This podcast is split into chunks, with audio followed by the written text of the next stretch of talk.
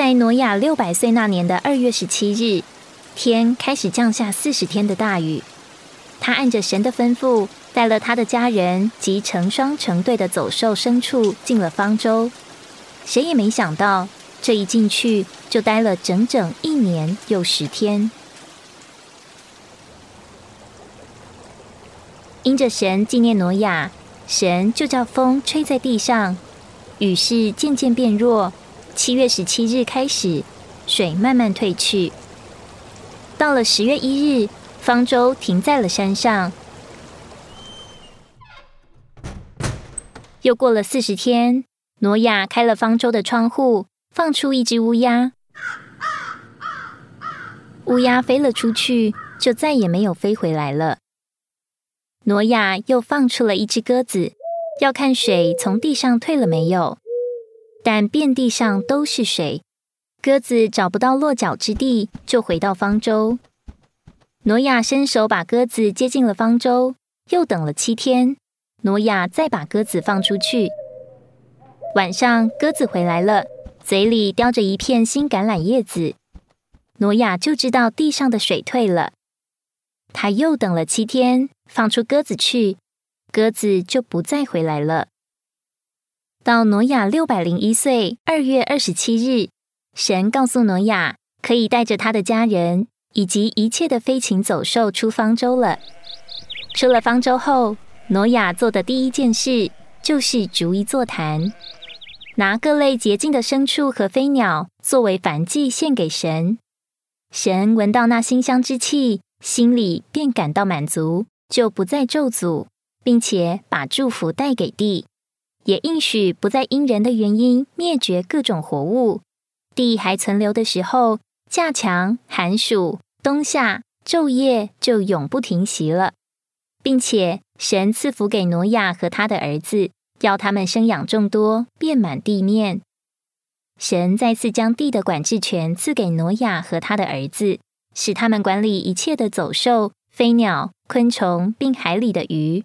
还将活着的动物赐给他们做食物，如同将菜蔬赐给他们一样。神以云彩中的红作为记号，与挪亚全家连同地上一切有血肉之物立下永约，绝不再用洪水毁灭一切。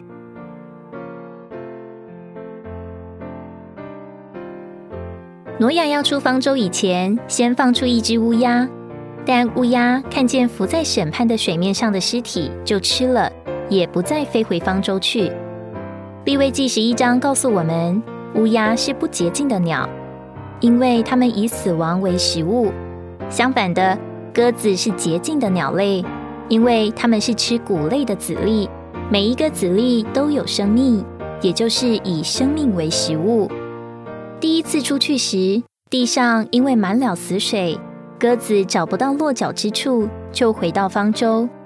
第二次出去时，鸽子带回新嫩的橄榄叶，表示地上有了新生命。第三次就没有再回来，因为象征生命的地已经露了出来。乌鸦也表征属肉体的人，而鸽子则象征属灵的人。在神眼中，没有比生命更洁净的，也没有比死亡更污秽的。而挪亚和他的家人在方舟里经过了洪水，则是新约里受尽的预表。方舟是基督的预表，方舟经过洪水，表征基督经过神审判下的死水。方舟停在山顶上，表征基督从死里复活。洪水来到，埋葬了挪亚的旧社会。借着方舟得救的这八个人，在洪水之前见过许多邪恶和不敬虔的事。但他们得救了，分别了，复活了，并被引进新的生活。这新生活乃是教会生活的预表。当基督从死水中复活时，我们就在他里面与他一同复活了。所以在教会中，我们是复活的人。祭坛预表基督的十字架，祭物则预表我们需要基督的各方面。当我们在教会生活中学习怎样经历基督。